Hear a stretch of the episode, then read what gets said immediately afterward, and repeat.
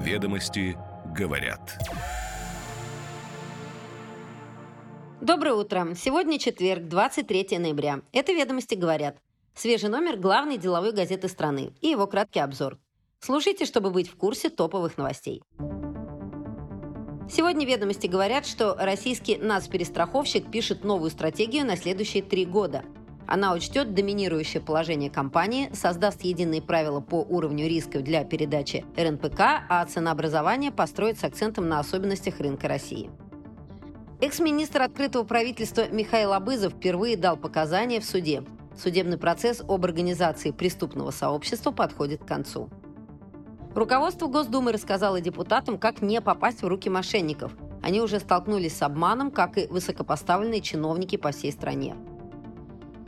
Отмена режима консолидированных групп налогоплательщиков привела к переделу доходов от налога на прибыль среди российских регионов. 56 субъектов потеряли деньги, 27 приобрели. С 23 ноября объявлено перемирие между Израилем и группировкой «Хамас». Стороны спустя полтора месяца войны обменяются пленными. Анклав получит гуманитарную помощь, но вряд ли конфликт будет исчерпан. Теперь подробности. Ведомости говорят. Российская национальная перестраховочная компания разрабатывает новую стратегию на ближайшие три года, которая учитывает ее доминирующее положение на рынке. В рамках этой стратегии будут созданы единые правила по уровню рисков для передачи рисков компании, а также будет осуществлено ценообразование с учетом особенностей российского рынка. Компания рассматривает возможность снижения тарифов для компаний в 2024 году, используя собственное ценообразование с учетом специфики внутреннего рынка. Основная цель новой стратегии – создать единые и прозрачные условия. РНПК также начала проект ценообразования для снижения тарифов на российском рынке. В рамках этого проекта они разрабатывают свои правила, учитывая внутреннюю специфику и законодательство. Кроме того, они устанавливают единые правила по проценту рисков для страховщиков. РНПК планирует обсудить изменения на рынке за 4 месяца до их введения. Они также учитывают риски, связанные с терроризмом и вопросы дивидендной политики. Компания стремится сохранить рентабельность на уровне рынка и уже сформировала резерв по крупным убыткам. Окончательные результаты будут известны в январе-феврале следующего года. В рамках новой стратегии РНПК акцентирует внимание на ценообразовании и выделении лимитов в зависимости от размера собственного удержания. Это позволяет мотивировать страховщиков на поддержание высокого качества андеррайтинга и способствует справедливому ценообразованию и управлению рисками. Однако слишком большое увеличение собственного удержания может привести к потере финансовой устойчивости страховщика.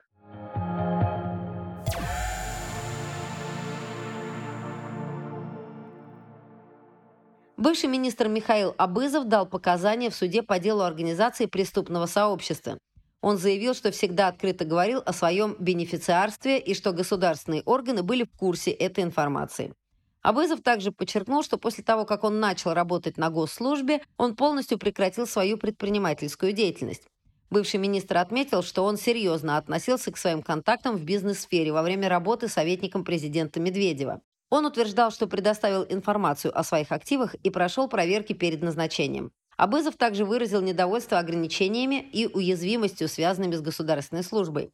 Он отвергал обвинения в незаконной предпринимательской деятельности, утверждая, что другой подозреваемый занимался этим. Подсудимый утверждал, что обвинение является абсурдным, так как он не мог украсть у самого себя. Абызов был арестован в 2019 году после шести лет работы в качестве министра. В рамках уголовного дела Абызову и его сообщникам предъявлено обвинение по пяти статьям. Организация преступного сообщества, особо крупное мошенничество, коммерческий подкуп, незаконное участие в предпринимательской деятельности и легализация незаконно полученных средств. По версии следствия, Абызов и его соучастники похитили 4 миллиарда рублей у сибирской энергетической компании и компании «Региональные электрические сети». Они заключали фиктивные сделки для приобретения акций энергетических компаний по завышенной цене и выводили деньги за границу. Уголовное дело насчитывает 800 томов материалов. Потерпевшими признаны акционеры компаний «Сибэко», «РЭС» и «ВГУП», «Алмаз», «Ювелир», «Экспорт».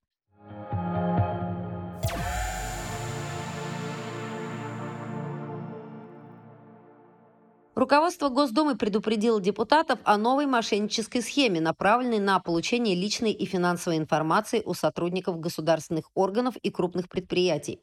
Преступники используют поддельные аккаунты руководителей в социальных сетях и мессенджерах, чтобы обмануть сотрудников и получить конфиденциальные данные.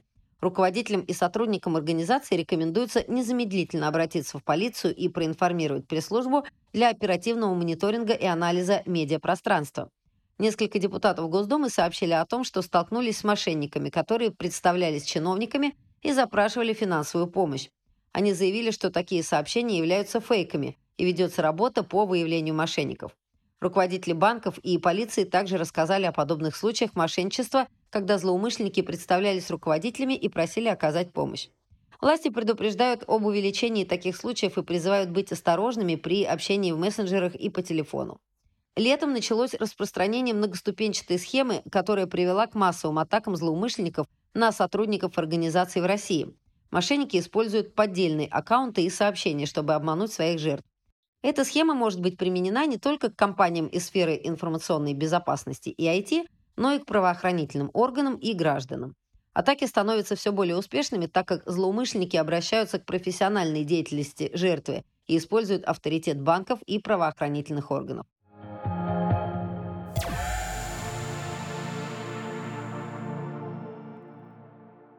Отмена режима консолидированных групп налогоплательщиков привела к перераспределению доходов от налога на прибыль между российскими регионами. 56 регионов потеряли доходы, а 27 приобрели. Санкт-Петербург был наиболее пострадавшим, а Москва и ХМАО – наиболее выгодоприобретающими регионами. Отмена КГН также привела к снижению поступлений налога на прибыль в регионах, однако это было вызвано не только отменой режима, но и другими факторами, такими как высокая база поступлений в предыдущем году и ситуация на внешнем рынке энергоресурсов.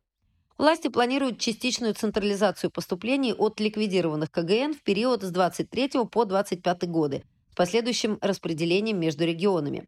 В этом году будет распределяться 80% прибыли от компаний, ранее входивших в КГН, а в следующем году 60%, в 25-м 40%. Режим КГН причинял убытки бюджетной системе России, поэтому его было решено отменить. Поступления в бюджеты регионов стали меньше из-за сокращения доходов и убытков. Введение этого режима привело к значительным изменениям в распределении доходов от крупных холдингов между регионами. Налоговые условия для холдингов изменились незначительно, но часть доходов стала переходить в Москву. В остальных регионах, доходы которых от бывших участников КГН резко выросли после отмены режима, Прирост был небольшим в абсолютных показателях. Доля Москвы в поступлениях от предприятий, ранее состоявших в КГН, выросла на 19 пунктов процента за 10 месяцев этого года по сравнению с аналогичным периодом прошлого года.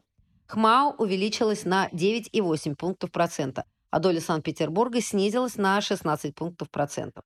Причина изменения поступлений в регионах заключается в изменении налоговой базы и других факторах. Регионы, пострадавшие от отмены КГН, должны получить межбюджетные трансферты для выравнивания ситуации. Отмена КГН привела к увеличению облагаемой суммы прибыли в консолидированном бюджете России. Перераспределение доходов от крупных бизнес-групп между регионами станет актуальной проблемой после полной отмены КГН. Необходимо разработать механизмы контроля трансфертного ценообразования и обеспечить прозрачность и контроль за определением налоговой базы и расчетом суммы налога на прибыль организаций.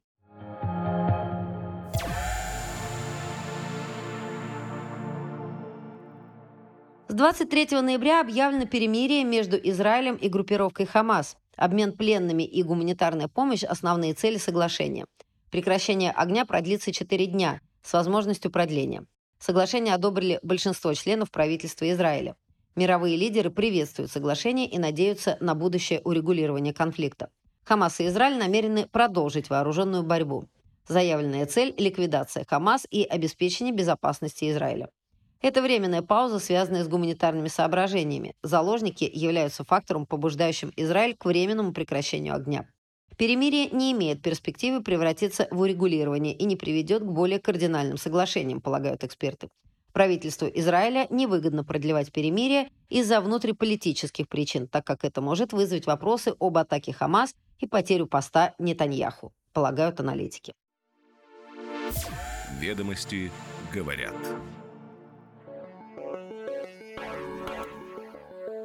С вами «Ведомости говорят». Слушайте нас каждое утро, и вы первыми будете в курсе самых интересных деловых новостей. Хорошего дня!